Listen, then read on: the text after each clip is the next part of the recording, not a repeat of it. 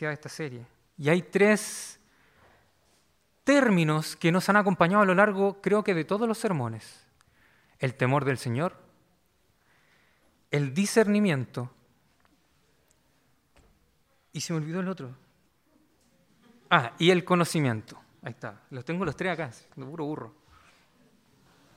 Y hemos dicho que el temor del Señor no es esta idea que se nos viene a la cabeza de buenas a primera como tenerle miedo a Dios. No ese es el sentido.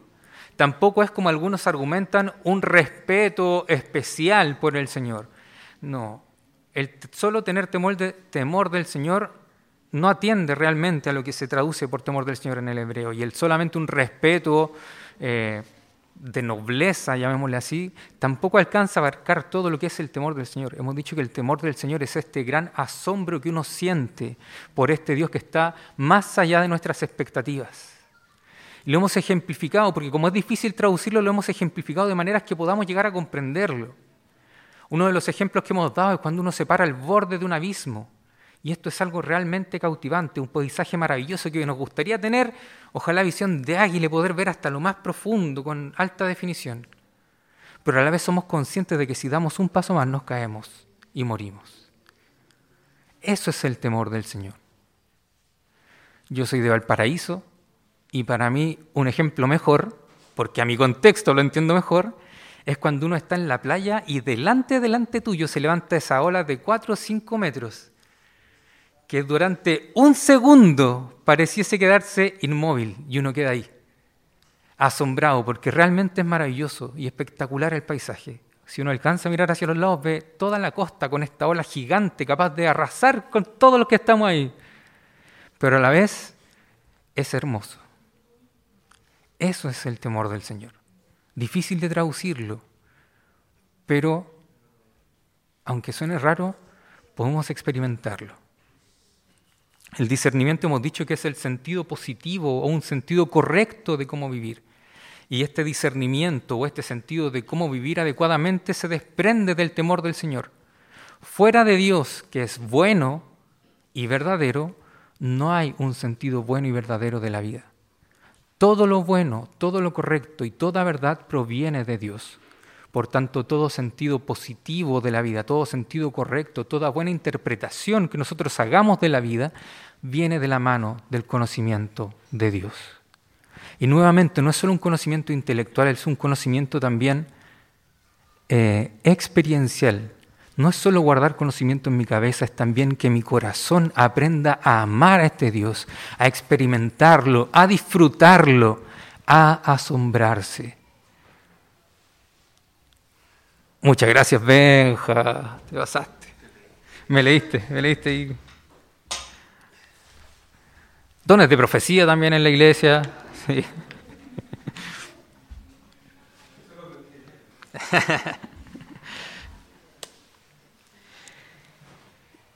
Y hemos hablado del temor del Señor, del discernimiento como el sentido positivo y también del conocimiento, que es lo que mencionaba ahora. No es solo un conocimiento intelectual, es un conocimiento integral, holístico, está como de moda la palabra holística hoy, ¿no?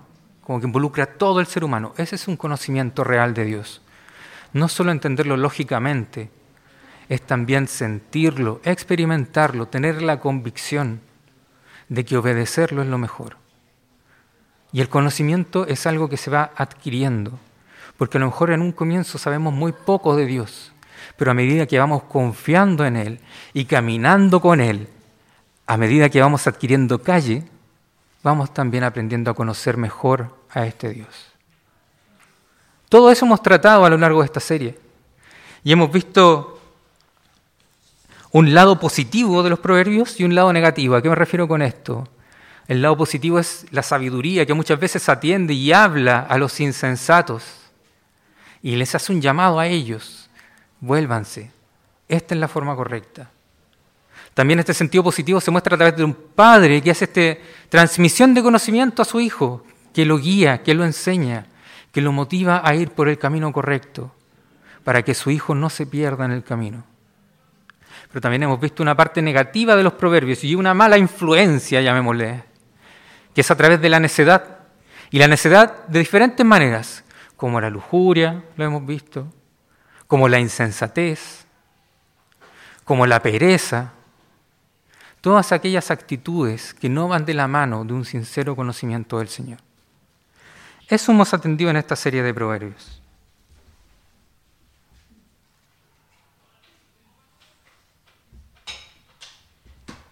Y hoy día ya en el capítulo 9, en todo lo maravilloso que ha sido este libro, yo sé que a los predicadores siempre se les presenta un desafío.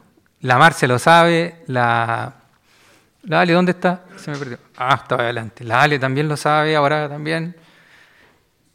El Felipe, el pastor Jonathan. Y es que los textos, sobre todo en Proverbios, son terribles bacanes, po. Pero terribles bacanes, de verdad, si uno tiene así como la posibilidad de dedicarse a estudiarlo, está lleno de, de herramientas poéticas súper ricas. Y uno dice, no, esta bola de verdad tiene que haberla inspirado el Espíritu Santo. No hay nadie tan seco que llegue a, a crear algo así. Yo les dije la otra vez, el proverbio 2 es lateralus de tul hecho proverbio. Y nadie me cachó la referencia. Estábamos mal ahí, poquitos. Ya no los conozco.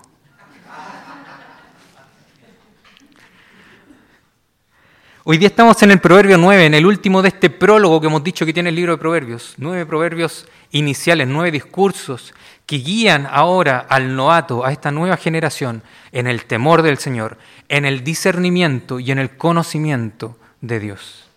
Hoy estamos en el último, antes de entrar a una compilación de proverbios más pequeños que vienen a ser un banquete. Ya me van a entender por qué. Y este Proverbio 9 no podía guatear este proverbio 9, de verdad, de verdad, que también tiene una estructura morfosintáctica, lexicográfica, no sé cómo se llama. Me iba pésimo el lenguaje del colegio. Pero es bacán. Es bacán. Se nos muestra en este proverbio 9 a dos mujeres, a la sabiduría y a la necedad. Y se nos muestra cómo ellas van a competir ahora por el corazón de los jóvenes. Ellas van a competir por el amor de estas personas a las que ellas intentan cautivar. Es una especie de quiasmo. ¿Se acuerdan lo que era un quiasmo? ¿Sí? Bacán. Por si usted no lo sabe, un quiasmo es una especie de poesía cruzada, como que la idea principal, o sea, la idea uno se repite al final, la dos antepenúltima y al centro de calidad principal. Y así se nos presenta este proverbio 9, mujer sabia o la sabiduría y mujer necia o la necedad. Y ambas hacen ahora un banquete y ambas salen a invitar al quien, a quien pueden encontrar en el camino. En otras palabras, ellas salen a competir por el corazón. No a competir, perdón, no es una palabra correcta, pero ellas salen a buscar el corazón de quienes puedan estar escuchando. Pero estas dos mujeres tienen perspectivas distintas del mundo, perspectivas diferentes. Sus llamados son diferentes y su futuro también es diferente.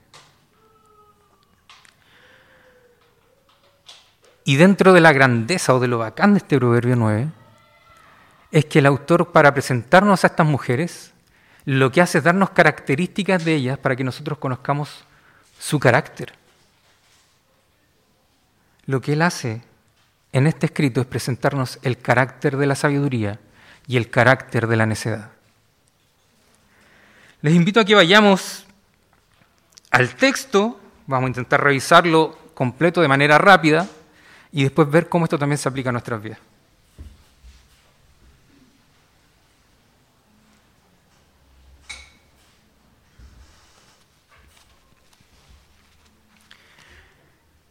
Del versículo 1 al 6, el autor nos presenta la sabiduría como una mujer. Y parte él diciéndonos, la sabiduría construyó su casa y labró sus siete pilares. Él parte diciéndonos, la sabiduría es una mujer, eh, es una anfitriona graciosa. Ella trabaja por el bienestar de sus invitados. Ella construyó su casa y ella labró sus siete pilares. En los hogares antiguos era muy escaso, era muy raro que hubiese pilares al interior de las casas.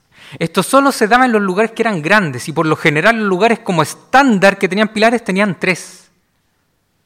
El pilar era prácticamente un símbolo ya de, de un palacio prácticamente. Un lugar que tuviese un pilar al medio de sostén, porque tenían efectivamente una función, no era solamente estética. Se ponía un pilar al medio para que ayudara a contener este techo grande de un lugar gigante. Y como les digo, por lo general se usaban tres, pilares. Pero aquí nos dice que la sabiduría construyó su casa y le puso siete. Lo que nos quiere mostrar el autor es que estos siete pilares representan que la casa de la sabiduría es perfecta. Aquí él hace un poco un juego con la numerología hebrea, donde el siete representa el número perfecto o el número de la plenitud. Él nos está diciendo la sabiduría construye una casa perfecta. Una casa bien edificada, una casa que no se va a caer, una casa que no se va a mover, una casa que no va a temblar, una casa que no se va a sacudir con los temblores. Unas de esas faltan acá en Chile. Lo que el autor nos dice es que la sabiduría construye una casa que es espaciosa y duradera, algo firme y eh, derrumbable. Y derrumbable, no sé si existe esa palabra, acabo de inventar una palabra. Inderrumbable. Ileal, son terribles ileales. Versículo 2, la sabiduría, sigue hablándonos de ella, preparó un banquete, mezcló su vino y tendió la mesa. Y aquí nosotros decimos, ¿qué maldad hizo la sabiduría? ¿Cómo se le ocurre mezclar el vino? De hecho, dato curioso, ponerle agua al vino estaba prohibido por la ley de Moisés. Así la, la sabían, eran pillos. Pero nos sigue mostrando esta anfitriona graciosa y preocupada por sus invitados y por tenerles lo mejor. Ella prepara un banquete. Ella prepara un banquete. Ella mezcla su vino, y aquí para que lo entendamos tal vez en chileno, es como que ella hiciera un borgoña. Había una, una tradición también de ponerle miel al vino y algunas especias como para darle un gustito más rico. O un vinito con chirimoya. Ay, ahí engancharon todo.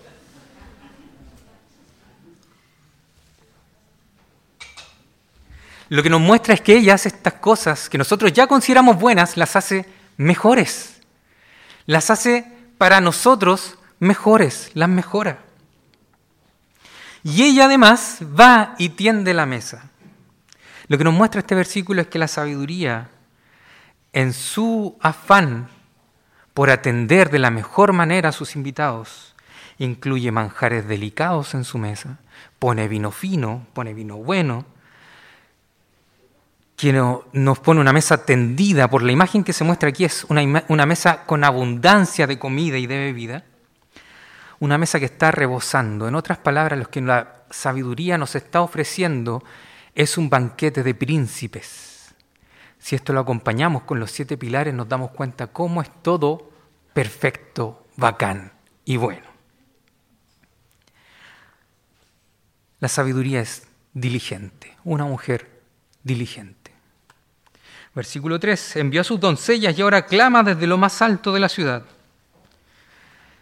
Ella clama no significa que se haya puesto a gritar arriba del techo o eso, no, va en relación aquí a que ella envía a sus doncellas. Ella está desde lo alto de su casa, desde este palacio donde antes jamás se habría visto un rey o algún noble gritar desde el techo. Ella desde allí está haciendo este llamado, acérquense, vengan, están invitados. Y por si esto fuera poco, para que nadie se quede sin la oportunidad de escuchar el mensaje, ella manda a sus doncellas por las calles de la ciudad a buscar a todos aquellos que quieran participar de este banquete. La preocupación de ella es que todos tengan la oportunidad de oír su invitación. Vengan conmigo los inexpertos, dice los faltos de juicio. Vengan, disfruten de mi pan y beban el vino que he mezclado, versículos 4 y 5. La sabiduría no se queda esperando a que ellos vengan. Ella no se queda en su casa aquí sentada mientras el que pase por fuera y tenga ganas de entrar, que pase. Ella no viene por un cartelito afuera, vino, banquete gratis. No. Ella sale intencionalmente al techo, manda a sus criadas, porque quiere que todos tengan la oportunidad de oír y de participar de este banquete. Pero ella, curiosamente, siendo sabia, no sale a buscar a los sabios como tal. No sale a buscar a los nobles. No sale a buscar a los perfectos. Dice que ella sale a buscar a los inexpertos y a los faltos de juicio. Y estas palabras en el hebreo tienen una connotación moral. como de aquellos que no saben realmente cómo hacer el bien, aquellos que no saben cómo guiarse en la vida, aquellos que no saben cómo llevar a cabo de manera correcta las cosas. Eso es lo que se refiere aquí con los inexpertos, con los faltos de juicio, aquellos que no saben distinguir bien lo bueno de lo malo. A ellos ella sale a invitarlos. No importa si eres rey o si eres mendigo, si te consideras un inexperto, eres bienvenido en mi banquete. Eso es lo que la sabiduría está diciendo.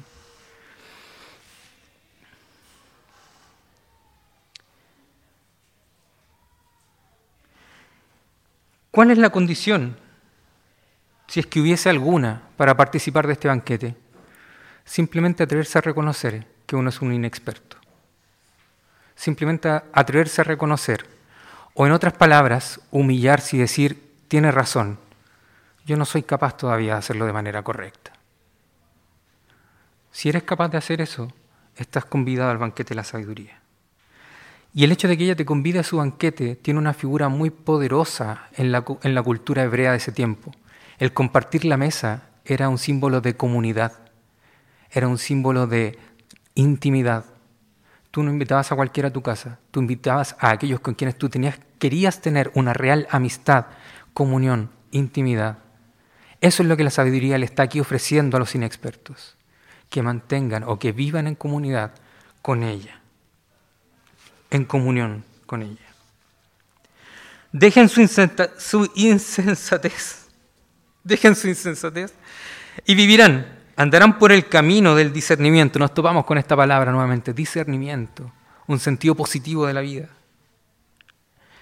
La sabiduría les dice, chiquillos, chiquillas, ustedes que son inexpertos, ustedes que saben que no saben hacerlo de manera correcta, yo sé cuál es la manera correcta.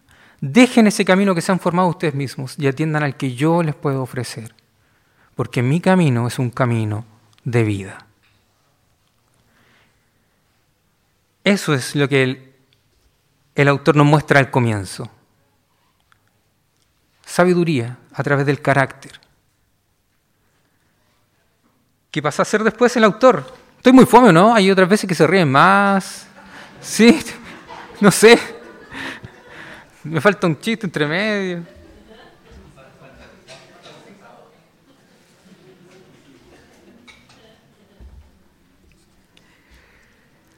Hay un segundo acto en este proverbio, un segundo acto que muchos eruditos bíblicos de dudosa reputación, resalto eso, de dudosa reputación, dicen que no corresponde este proverbio porque interrumpe todo, ¿por qué está este trozo de texto aquí? No debiese estar, alguien lo agregó, alguien se equivocó, alguien compiló mal los proverbios y le dan color. Y no, solo falta estudiar mejor el texto y tener la convicción de que la Biblia es la palabra de Dios. Del versículo 7 al 12,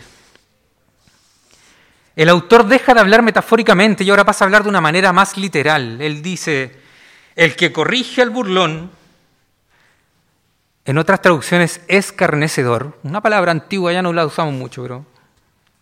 Se gana que lo insulten, el que reprende al malvado, otras traducciones lo traducen como impío, que también es una traducción correcta, se gana su desprecio. La pregunta buena es, ¿qué es, qué es un burlón o un escarnecedor? ¿Y qué es un impío o un malvado? Cuando vamos al significado en hebreo, el escarnecedor o el burlón, es aquel que se burla de una manera cruel de otras personas. Es aquel que si ve un defecto en otro, en vez de atenderlo y ayudarle, hace burla de eso, se mofa, lo humilla, lo menosprecia, lo menoscaba. Eso es un burlón o un escarnecedor. Y un impío o un malvado es aquel que no tiene compasión o que no siente piedad por las otras personas. Lo que nos está diciendo aquí el autor es que ten cuidado de aquellos que utilizan los defectos ajenos para sacar provecho. Porque si tú quieres corregirlos a ellos, también se van a querer aprovechar de ti. ¿Pero por qué?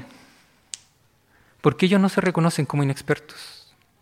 porque ellos sinceramente están en su corazón llenos de orgullo y creen que su forma de llevar las cosas a cabo es la correcta.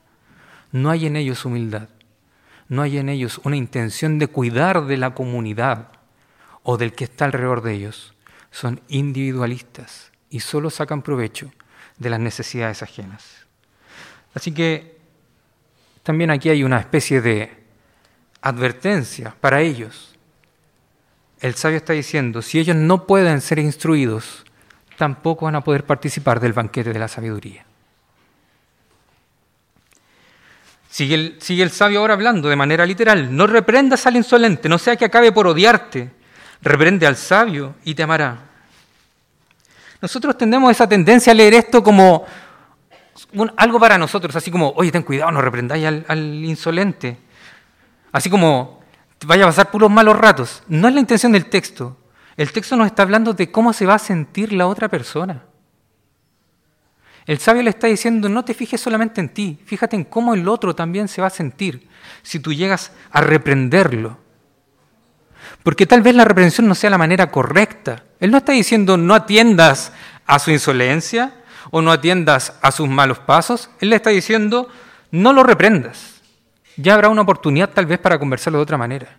Porque si tú lo reprendes, él va a terminar sintiendo odio en su corazón por ti.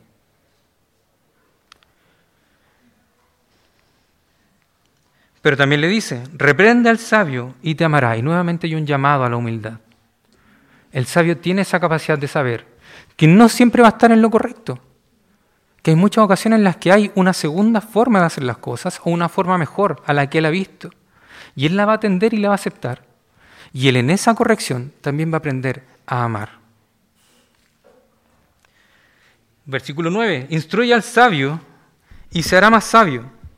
Enseña al justo y aumentará su saber. El sabio le está diciendo aquí, los sabios saben aprovechar la sabiduría.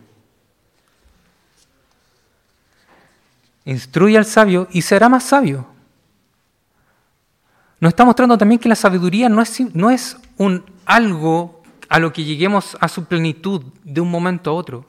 Es algo que se va desarrollando a medida que también como comunidad, porque aquí está hablando de unos a otros, nos vamos corrigiendo o nos vamos ayudando.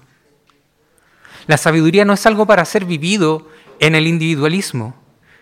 La sabiduría se vive también en comunidad y en comunidad crecemos en sabiduría.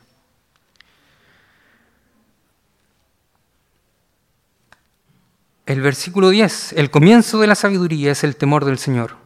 Conocer al santo es tener discernimiento. Y aquí nos encontramos en el corazón de este proverbio. Aquí le está diciendo cuál es el secreto de la sabiduría. El temor del Señor. El ser consciente de quién es este Dios creador del mundo. No es un Dios hecho a mi imagen y semejanza. No es un Dios que ama lo que yo amo y que odia lo que yo odio es un Dios mucho más grande que lo que yo pueda tener en mi cabeza. Es un Dios mucho más santo que lo que yo puedo llegar a imaginarme. Es un Dios que está fuera de toda expectativa que yo pueda llegar a formarme de Él. Asombro por el Señor. No dejar de vivir asombrados por quién es Dios. Ese es el comienzo de la sabiduría. Por mí aumentarán tus días, muchos años de vida te serán añadidos. Aquí la sabiduría vuelve a hablar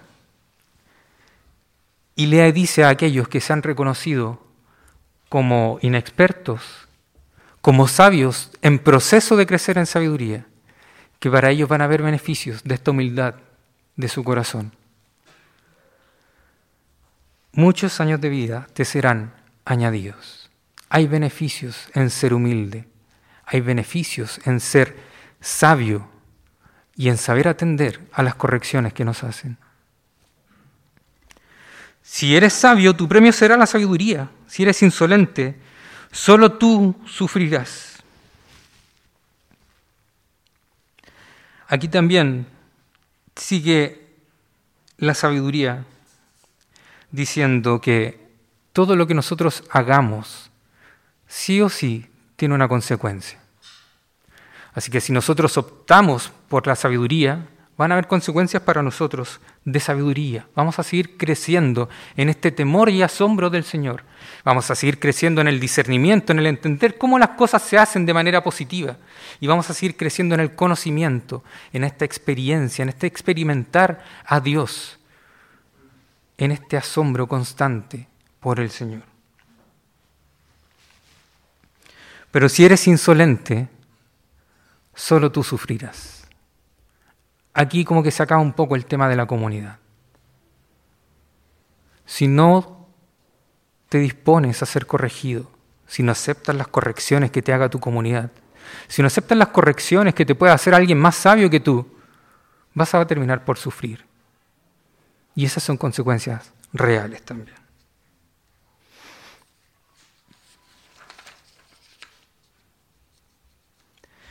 Finalmente lo que le está diciendo aquí la sabiduría a los que están escuchando es, ¿sabéis qué?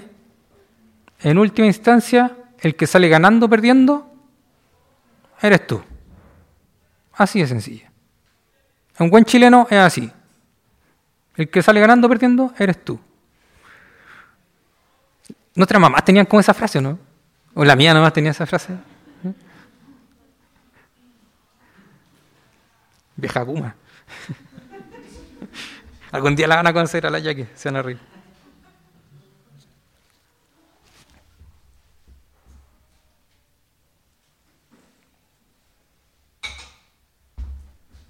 Y aquí entramos a una tercera parte del proverbio, donde nuevamente pasa a hablar el, el, escritor de manera metafórica. Ya nos ha presentado el carácter de la mujer sabia, nos ha presentado ahora de manera literal quiénes son sabios y quiénes son eh, necios. Pero ahora también pasa a mostrarnos ¿Quién es la otra mujer que también hace invitaciones? Y nos habla de la necedad. Y nuevamente, para presentárnosla, nos hace una descripción de su carácter a través de sus acciones. Y hace algo muy bacán el escritor. Hace un contraste con lo que la mujer sabiduría nos, nos mostró al comienzo que hizo. Fíjense en el versículo 13. La mujer necia es escandalosa, frívola y desvergonzada. Él nos quiere mostrar que en estos esfuerzos que ella va a hacer para seducirnos, para cautivarnos, para captar nuestra atención, no va a tener respeto por los valores. Otras traducciones, la palabra escandalosa la traducen por alborotadora, como alguien que termina generando disturbios en el lugar en donde está. Es alguien que no le importan las consecuencias de sus acciones. Ella solo quiere llegar a su objetivo, un poco maquiavélico en el sentido de que el fin justifica los medios, ¿no? Este ya es una primera noción del carácter de esta mujer necia. Y se contrasta con el versículo 1 y 2, donde la sabiduría construye su casa y donde ella prepara un banquete. Aquí la mujer necia, en vez de construir, de preparar o de edificar su casa, lo que hace es alborotar, alborotar o escandalizar, estorbar, destruir. Totalmente contrario a lo que la sabiduría hace. Fíjense en el versículo 14 y 15. Se sienta a las puertas de su casa, sienta sus reales en lo más alto de la ciudad. Esta traducción no está del todo correcta en la NBI. Tiene otra intención. Y si la quisiéramos traducir de una manera más literal, dice, y se sienta en la puerta de su casa, en un asiento, en los lugares altos de la ciudad. Y el versículo 15 dice, y llama a los que van por el camino, a los que se apartan de su senda. ¿Cuál es la idea que el autor aquí pretende mostrarnos? Que ella no va a salir a pararse al techo. Ella no va a clamar a toda voz por cuidar de aquellos inexpertos que puedan estar en este momento perdiéndose. Ella se va a sentar a la puerta de su casa. No va a cocinar, no va a construir la casa, se va a sentar. Ahí. Pero en este sentarse, en un asiento, como les decía en una traducción más literal, sí tiene otro sentido. Porque en ese tiempo los asientos en esa cultura eran muy, muy escasos. Por lo general la mesa eran bajitas y la gente comía sentada en el piso. Y los asientos que existían eran para la nobleza. Los reyes tenían su trono, obviamente, y los reyes tenían su mesa. Y sus nobles se sentaban realmente a la mesa en sillas. Pero el resto del común de la población no tenía sillas en su casa. Entonces lo que el autor intenta mostrarnos aquí es que ella finge ser alguien poderosa, noble, una princesa o una reina, pero que en verdad no ha tenido ningún cuidado por su casa, como si lo hizo la sabiduría.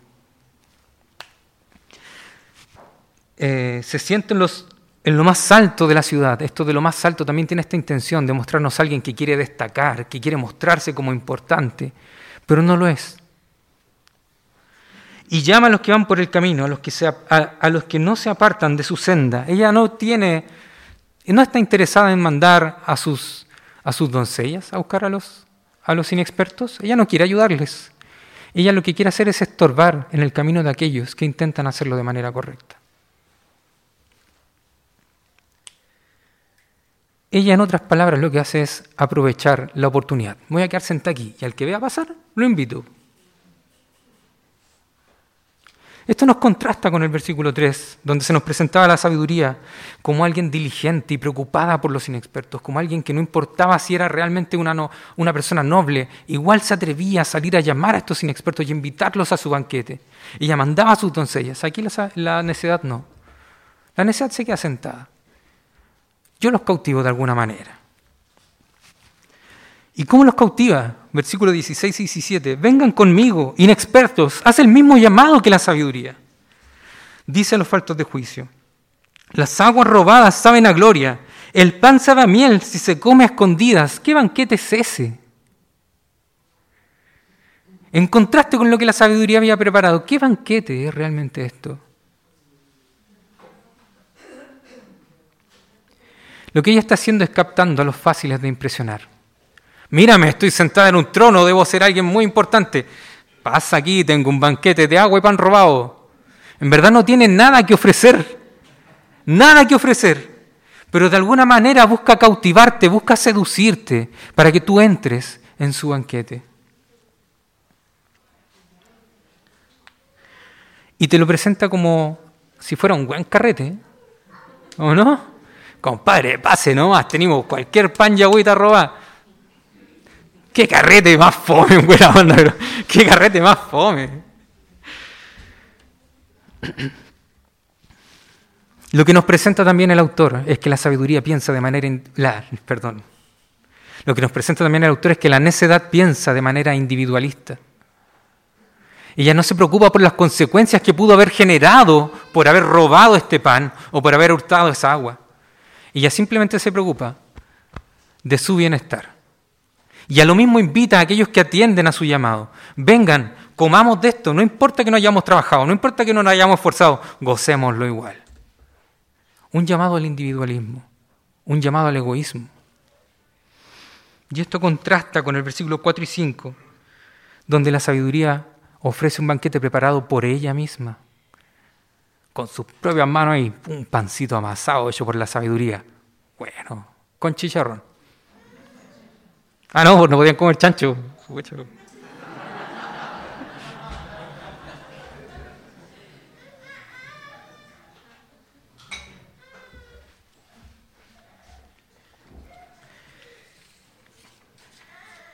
llegamos al versículo 18. Pero estos ignoran que allí está la muerte que sus invitados caen al fondo de la fosa. Curiosamente no es la necedad la que nos está hablando. La necedad te hace la invitación, pero no te dice las consecuencias que va a tener este banquete. Entre comillas, banquete. Es el sabio que nos habla nuevamente y es el sabio quien nos advierte o nos, o nos alerta de las consecuencias de atender al llamado de la necedad. Tras un momento breve de placer, de comer pan y beber agua robados, viene una vida entera de remordimiento y de sufrimiento. El resultado del banquete de la necedad es la muerte. Y aquí nos contrasta con el versículo 6, donde la sabiduría nos promete vida. La necedad no se atreve a decirnos, que su invitación nos lleva a la muerte. Eso con respecto al texto. Espero no haberme alargado mucho, pero era necesario atenderlo de esa manera. ¿Cómo podemos aplicar este texto entonces ahora que hemos visto estas tres grandes divisiones que tiene este capítulo 9?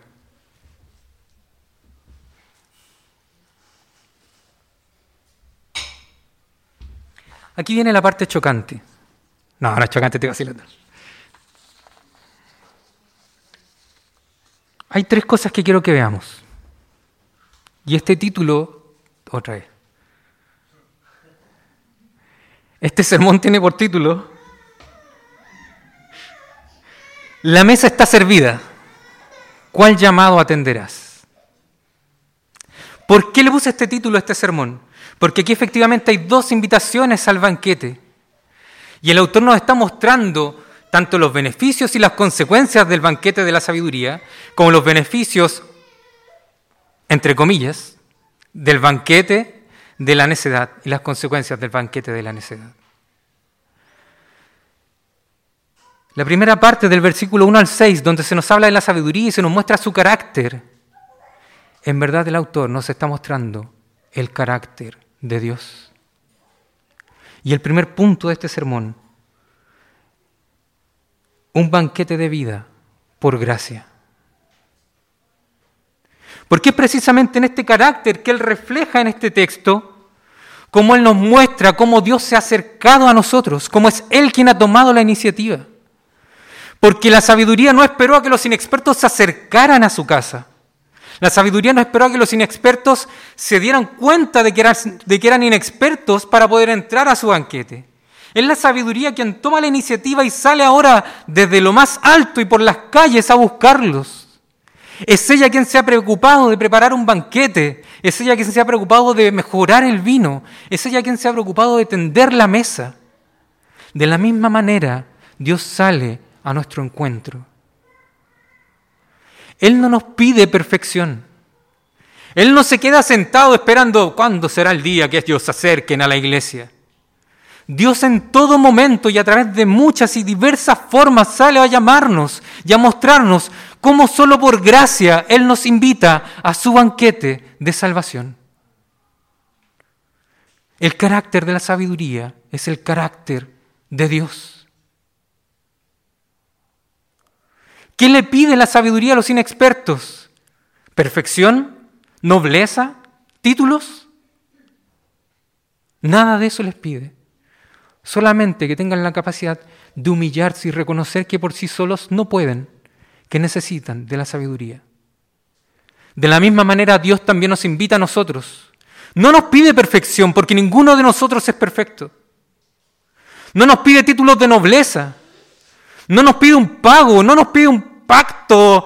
Ahora tú entrégame tu auto y yo te daré la salvación. Nada de eso Dios nos pide.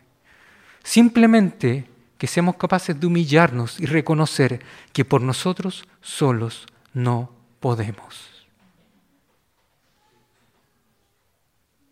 Esta es la invitación que Dios hace. Y este es su banquete, un banquete por gracia, porque ninguna obligación tiene Dios con nosotros. Él no está obligado a salir a buscarnos.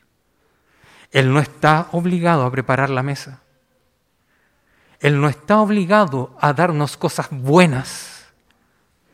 Todo lo hace por gracia, por iniciativa propia, no en respuesta a lo que nosotros hagamos. Y gracias a Dios que no es en respuesta a lo que nosotros hacemos. Porque sinceramente, ¿qué bueno podemos decir que hemos hecho? Nada. Y aún así, Dios sigue mostrando su misericordia con nosotros. A tal punto fue la misericordia de Dios que en nuestra incapacidad de salvarnos a nosotros mismos, que en nuestra necedad de no querer conocerle, de no querer buscarle, Él viene a nuestro encuentro al punto de encarnarse en Cristo Jesús ¿Cuántas veces le has faltado el respeto a Dios? ¿Cuántas veces yo le he faltado el respeto a Dios?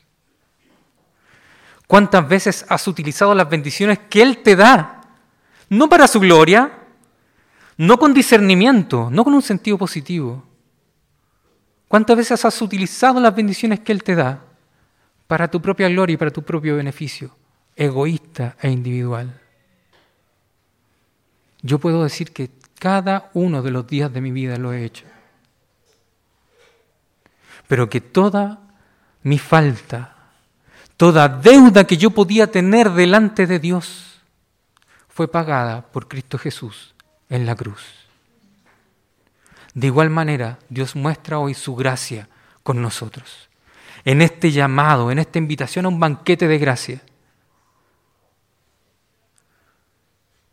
Reconócete como un inexperto. Reconoce que por ti solo no puedes. Y Dios va a estar ahí para ayudarte entonces.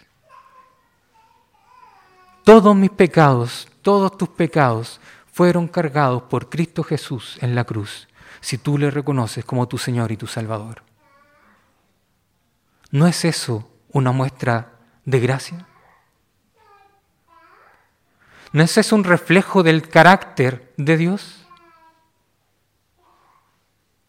Y mejor todavía, si eso ya nos parece bueno, si el vino ya es rico, la sabiduría le agrega miel y hierbas para hacerlo mejor. Para nosotros también hay algo mejor. Esta vida no lo es todo. Cristo Jesús se levantó de la tumba, resucitó y con él inauguró una nueva creación libre de la contaminación del pecado. Lo mismo nos espera a los que le hayamos confesado como nuestro Señor y Salvador. Cristo va a volver y este mundo va a ser restaurado. Dios te está invitando a este banquete. ¿Vas a atender este llamado? A lo mejor hoy te encuentras viviendo en un estado pecaminoso. A lo mejor te encuentras alejado de Dios. A lo mejor te, te da vergüenza acercarte nuevamente. No rechaces esta invitación. Dios no te está pidiendo perfección, nobleza, ni un pago. Todo lo necesario Él lo proveyó. Un banquete de gracia. Acércate a su mesa y acepta su invitación.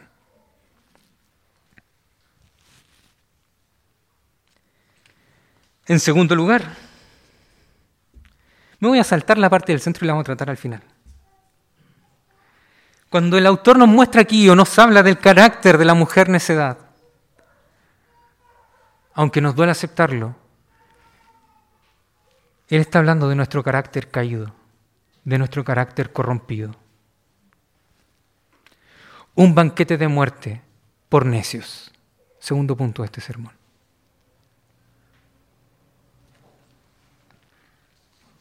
La mujer necia es escandalosa, frívola y desvergonzada. Decíamos que también algunos lo traducen por alborotadora. ¿No es así nuestro corazón acaso? ¿No deseamos muchas veces el mal a otros? ¿No deseamos muchas veces destruir a otros? ¿No deseamos muchas veces simplemente buscar nuestro propio bienestar no importando las consecuencias que podamos causar? El carácter de la necedad es el carácter de nuestro corazón corrompido. Es nuestro corazón corrompido que quiere cautivarnos, invitarnos a dejar de lado lo correcto para atendernos a nosotros mismos. Es nuestro corazón corrompido que nos llama a no buscar el discernimiento, a ignorar el conocimiento, a dejar de lado el temor del Señor por buscar nuestra propia gloria, nuestro propio placer, nuestra propia satisfacción, nuestra propia felicidad.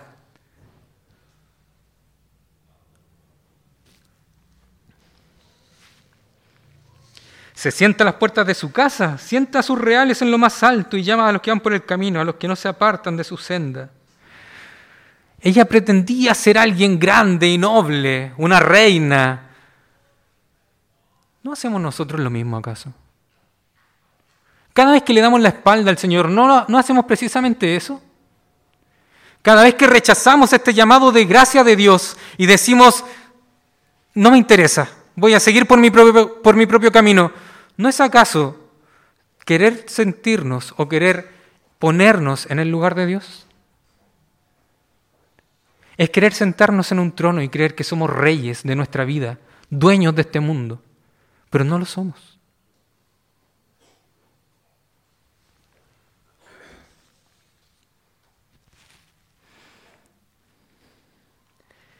Vengan conmigo inexpertos, dice los faltos de juicio Las aguas robadas saben a gloria. El pan sabe a miel si se come a escondidas. Nuevamente, aquí vemos el carácter de nuestro corazón egoísta. Cada vez que rechazamos los consejos de nuestra comunidad, cada vez que menospreciamos a los que están a nuestro alrededor, cada vez que no tomamos en cuenta las consecuencias de nuestros actos de manera comunitaria, lo que hacemos es precisamente esto, un acto de egoísmo, de egocentrismo. Es el carácter corrompido de nuestro corazón. Es pensar en nuestro propio bienestar.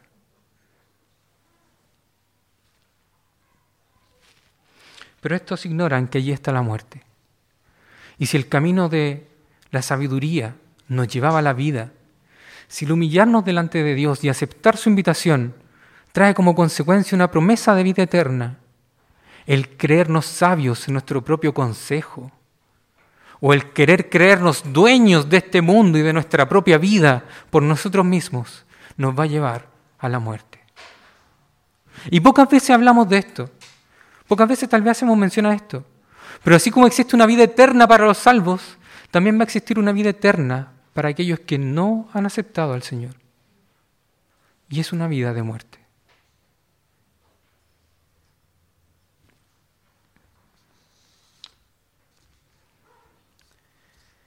Un banquete de muerte por necios. ¿Cuántas veces nosotros mismos nos hemos preparado este banquete?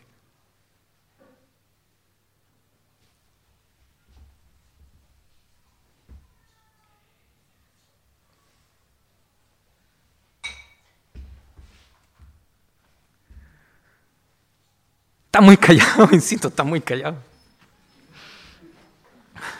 Me están asustando. Lo tercero que quiero que veamos es esta parte que muchos no sabían cómo interpretar, que muchos no sabían cómo encajar, porque como que destroza este poema, destroza este quiasmo. ¿Qué está pasando? De los versículos 7 al 12. El autor nos ha presentado en el comienzo el carácter de la sabiduría y nos dice que es un banquete por gracia que Dios nos ofrece. Por otro lado nos presenta un banquete de muerte por necios y nos dice que es un banquete que nuestro propio corazón corrompido nos ha preparado. Pero la pregunta buena es entonces, ¿con cuál de los dos me voy a identificar? ¿A cuál de los dos banquetes voy a asistir? O de manera más específica, ¿en qué mesa estoy sentado? ¿Sabio o necio? ¿De qué banquete me estoy alimentando? Tercer punto de este sermón. Como Lale nos decía hace tres semanas atrás, si no mal recuerdo, hay algunas partes de la escritura que nos muestran el negativo para que nosotros podamos ver la manera correcta cuando lo sacamos del molde. ¿Y se acuerdan que ella traía aquí un molde de queque? Esta parte central también nos permite utilizarla de esa manera. Porque nosotros lamentablemente cuando lo leemos tendemos a identificarnos con el sabio. El que corrige al, burlón se gana que lo insulten. Y nosotros tendemos a pensar que nos están advirtiendo, oye, no vaya a corregir al burlón, como si tú estuvieras bien. Pero aquí probablemente la cosa es al revés. Aquí la cosa es más una evidencia de si eres sabio o necio. Cuando te corrigen, ¿cómo reaccionas? Ah, bueno, ¿no? La pregunta no es si debo ir o no a corregir al burlón. La pregunta es, ¿cómo estoy yo reaccionando cuando me corrigen? Porque probablemente mi reacción me dé ya evidencias de de qué banquete me estoy alimentando. ¿Del banquete de la gracia o del banquete de la necedad?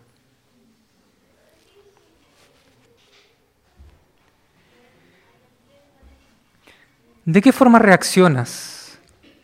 Niños, ¿de qué forma reaccionan cuando sus padres los corrigen? Ah, ah, siguieron calladitos.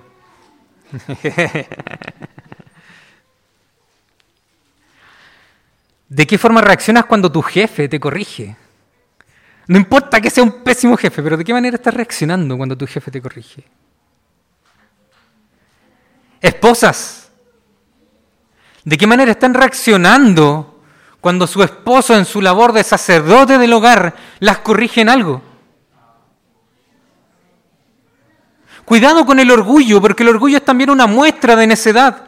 Es una muestra de no querer oír a un consejo sabio. ¿Cómo estás reaccionando? ¿Cómo está tu corazón reaccionando a la corrección que la sabiduría te está haciendo a través de los que están a tu alrededor? Esposos, ¿cómo están reaccionando cuando su mujer, ayuda idónea, les muestra que están errados en algo? ¿Se enojan? ¿Se enorgullecen en su corazón? ¿Se endurecen? ¿Responden con dureza? Cuidado. Porque si ese, es si ese es el sentir en tu corazón, entonces muy probablemente tú estés sentado a la mesa de los necios. No la atrapé.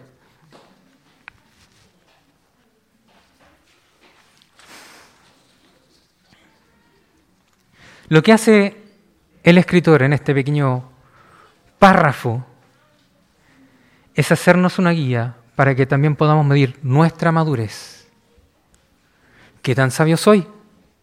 Porque el sabio, cuando es corregido, ama. Tal vez acepto correcciones. Tal vez ya aprendí a no enojarme. Pero estoy aprendiendo también a amar a los que están alrededor mío. ¿Está el amor acompañando mi sabiduría?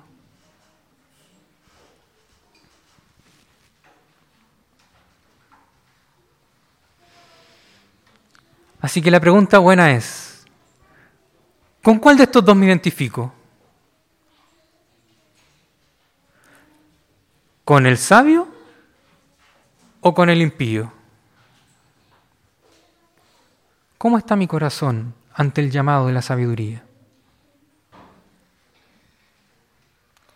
¿Cómo saber si me identifico de manera correcta? ¿Cómo estoy reaccionando a las correcciones que me hacen? ¿Cómo puedo saber si estoy realmente siendo sabio? Mira también las consecuencias de tus decisiones. Si las consecuencias de tus decisiones van para el bienestar de tu comunidad, si las consecuencias de tus decisiones van acompañadas de amor por los que están alrededor tuyo, entonces estás actuando en sabiduría. ¿Logras identificarte con el necio? Estás a tiempo de atender el llamado del banquete de gracia que Dios te hace. Humíllate delante de Dios. Reconoce que por ti solo no puedes. Y siéntate a la mesa que el Señor ha preparado para ti. ¿Saben de qué me acordaba mientras preparaba esto? ¿Se acuerdan de la película Papá por siempre? ¿Sí? De Robbie Williams de Robin Williams, no, de Robin Williams. ¿Se acuerdan que él, en este proceso de separación de su esposa, para no alejarse de sus hijos, decide vestirse de, señora, de abuelita, y cuidar de ellos? Entonces él empezó a tener una doble vida, donde cuando iba a cuidar de sus hijos se vestía de señora, y era una señora cool y le daba color y roqueaba y toda la bola. Pero en su casa se vestía de hombre porque se sacaba su disfraz y ya era otra persona un poco más compuesta, entre comillas. Pero hay una escena muy particular donde él se le juntan dos cenas al mismo tiempo. Y está su familia en una mesa y están sus jefes en la otra. Y él tenía que ir a cada rato al baño a cambiarse ropa. Oh, y ahora tengo que ir a donde mis hijos. Ya me he visto de señora. Va, voy para allá donde los cabros. Oh, tengo que atender a los jefes porque probablemente salga pega. Iba para el baño, no, se cambiaba ropa, iba para allá. Y en un momento el loco ya se confunde y llega donde los jefes vestidos de señora y todos lo quedan mirando. ¿Se acuerdan de esa parte? Es un clásico, no me digan que no lo han visto. Así muchas veces nos comportamos. Así precisamente nos comportamos. Muchas veces tenemos dos banquetes servidos y estamos de manera intermitente. Un día aquí, un día allá. Un momento aquí, un momento allá. Hoy tengo ganas de cuidar de mi prójimo, hoy tengo ganas de cuidar de mí mismo. Y actuamos en momentos de manera sabia y en momentos de manera necia.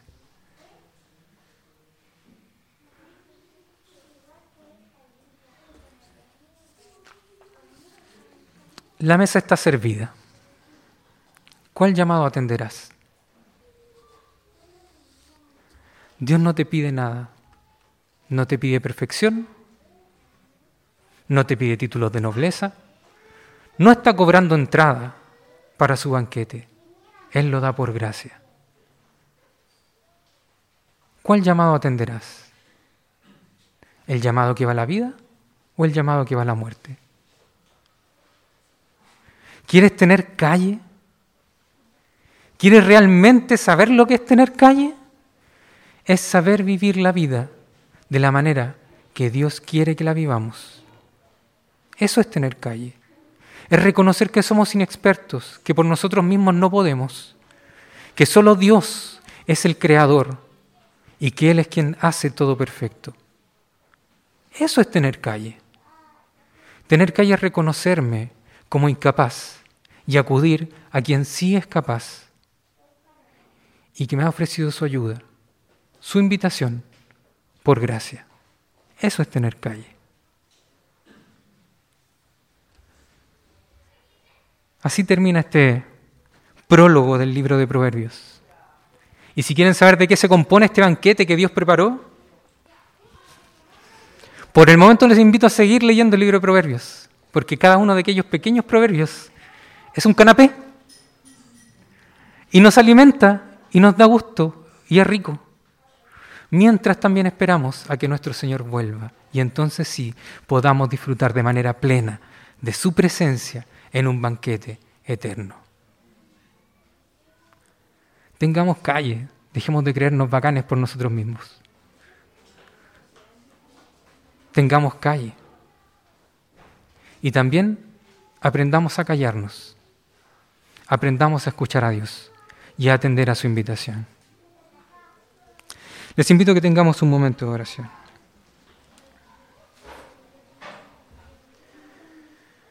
Buen Dios y Padre Celestial, te agradecemos, Señor amado, porque en nuestra incapacidad, Señor, de salvarnos a nosotros mismos, tú, Señor amado, por tu gracia te acercaste a nosotros. Porque, Señor, ante toda ofensa que nosotros hemos cometido contra ti, Señor, ante toda deuda que tenemos, Señor, delante tuyo, Tú la pagaste, Señor, en Cristo Jesús. Te agradecemos, Señor, porque como si eso fuera poco, tú aún, aún más, Señor, nos prometes una vida eterna junto a ti. Y ya en esta vida, Señor, nos guías con tu Santo Espíritu. Nos consuelas, nos motivas y nos das discernimiento. Nos ayudas a vivir de la manera correcta, de la manera en la que tú diseñaste, Señor, este mundo.